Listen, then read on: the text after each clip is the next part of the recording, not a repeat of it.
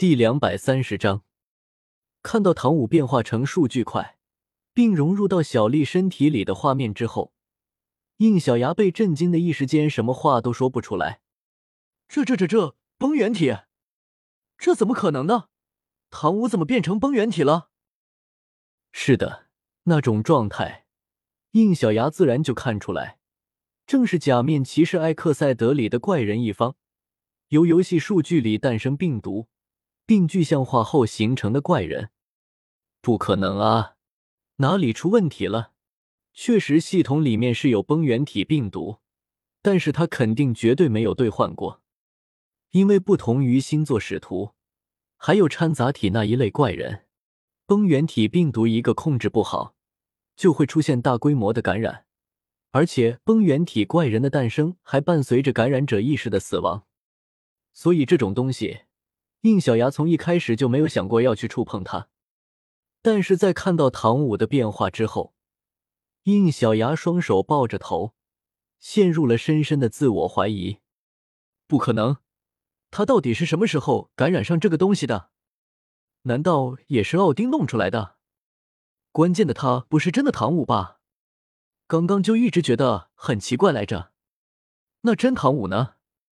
不会，不会已经。宿主冷静点，唐舞没有事情。你怎么知道？小曼直接调出了界面，让应小牙看到了系统分析的结果。在刚刚这个唐舞暴露出是崩原体之后，之前系统察觉到的异样就都有了解释。宿主看到的这个既是崩原体，也是唐舞，当然严格来说是唐舞之一。听着小曼的解释，应小牙也看完界面上的内容。这才明白过来是怎么回事。原来在原剧当中，只有做过适应手术，使得体内出现崩原体病毒抗体的人，才可以变身为游戏数据类的假面骑士。在唐舞使用自己的武魂解锁并变身成了假面骑士艾克赛德之后，这个设定被另类的保留了下来。他直接让唐舞变成了拥有崩原体病毒抗体的存在，但殊不知。武魂在这个世界本就是灵魂的象征，拥有两个武魂的唐舞在变身之后，双武魂受数据能量和崩原体病毒抗体的双重影响，竟然分裂出了两个意识，一个是拥有武魂昊天锤的主体唐舞，还有一个便是拥有武魂柔骨魅兔的崩原体唐舞。他们两个之间的关系，其实就如此原距离主角小医生与帕拉德之间的关系一样。属于二星同体的存在，搞明白这些之后，再反过来看之前发现异样的时候，就不那么奇怪了。就比如应小牙在离开史莱克去七宝琉璃宗的时候，小曼之所以说当时唐舞少了点什么，就是因为崩原体唐舞已经不在他的体内。很显然，灵魂被分离成双之后，两个唐舞的性格也非常的不一样。这个崩原体唐舞就是典型的调皮活跃、喜好爱玩的那种性格，跟帕拉德一样的存在。那这么说，唐舞不是就可以使用双人全能的游戏卡带了吗？正是如此。不过现在不考虑这个的时候，崩原体唐舞融入小丽身体这件事明显不是第一次。他这么做或许是为了替代战斗经验不足的小丽去战斗，但是他不会知道。这么做有非常大的可能会让小丽感染上崩原体病毒的。一听这话，应小牙的神情一下子就严肃起来。那看来得先阻止他才行。可就在他这么想的时候，崩原体唐舞所操控的小丽动了，一道长长虚影拉在他的身后。他发动了鬼影迷踪步，向其中一个蛙形骑士冲了过去。原本就因为唐舞的变化而十分错愕的他，看着唐无意这么快的速度冲过来，吓得连忙退到自己的巨蛙契约兽后面。看我不滋死你！说着，便取出一张卡片，塞进了召唤机里。Shoot vent，射击降临。青色的巨蛙契约兽始终坐着没有动，但是他的眼球却十分快速的活动起来。竟是跟上了小丽的身影，接着他张开嘴，一片片月牙形的水刀从他的大嘴里面喷射了出来。或许是因为蛙类的动态视力非常的好，所以第一片水刀都十分精准的斩向小丽。可无奈此时的小丽不仅有着唐舞速度，而且还有她的柔韧度，不仅十分刁钻的躲开了水刀，竟然还有余力将他的水刀引到了另外两个人的方向。卧槽！让你的蛤蟆小心一点。他们的射不中就别射，别光七月兽动，你也动起来啊！蛙形骑士被两个同伴念叨的不耐烦，从巨蛙契约兽的后面跳了出来。吵死了！老子知道怎么做，不用你们教。说着，又取出一张卡片塞到召唤机里。Sword Vent，武器降临。一道光芒从巨蛙的嘴里闪了出来。